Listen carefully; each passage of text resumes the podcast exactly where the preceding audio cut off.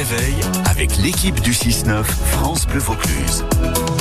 Rendez-vous qu'on aime dans le 6-9 France Bleu Vaucluse, consacré, euh, oui, effectivement, à l'écologie. Naturellement, Vaucluse, c'est notre chronique sur l'environnement. Kian Domès s'intéresse donc ce matin à la recherche scientifique. Ouais, celle développée à l'Université d'Avignon pour restaurer des écosystèmes. Un grand chantier démarre euh, juste à côté de chez nous, à Fos-sur-Mer, pour restaurer la steppe sèche des Coussouls de la. C'est un gros défi hein, mené par le Grand Port Maritime de Marseille, en collaboration donc avec l'Université d'Avignon, l'INRAE d'Avignon et le CNRS. Bonjour Thierry Dutoit. Bonjour. Vous êtes directeur de recherche au CNRS, membre de, du laboratoire de l'Institut méditerranéen de biodiversité de l'Université d'Avignon.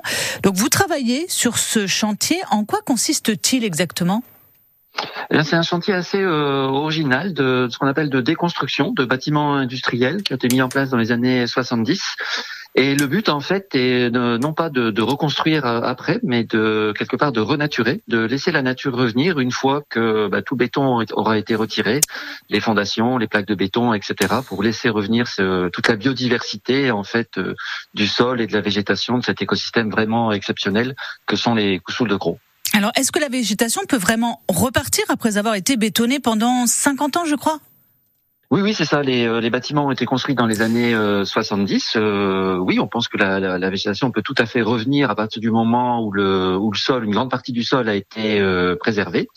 Mais pour aider en fait cette végétation et la faune du sol notamment à revenir, une fois qu'on a retiré le, le béton, on va également euh, décompacter ce sol, en fait l'aérer parce qu'il s'est tassé en fait au fil du temps, euh, faute en fait euh, notamment de, de, présence de vie dans ce sol et les fameux ingénieurs des écosystèmes que sont les, les vers de terre.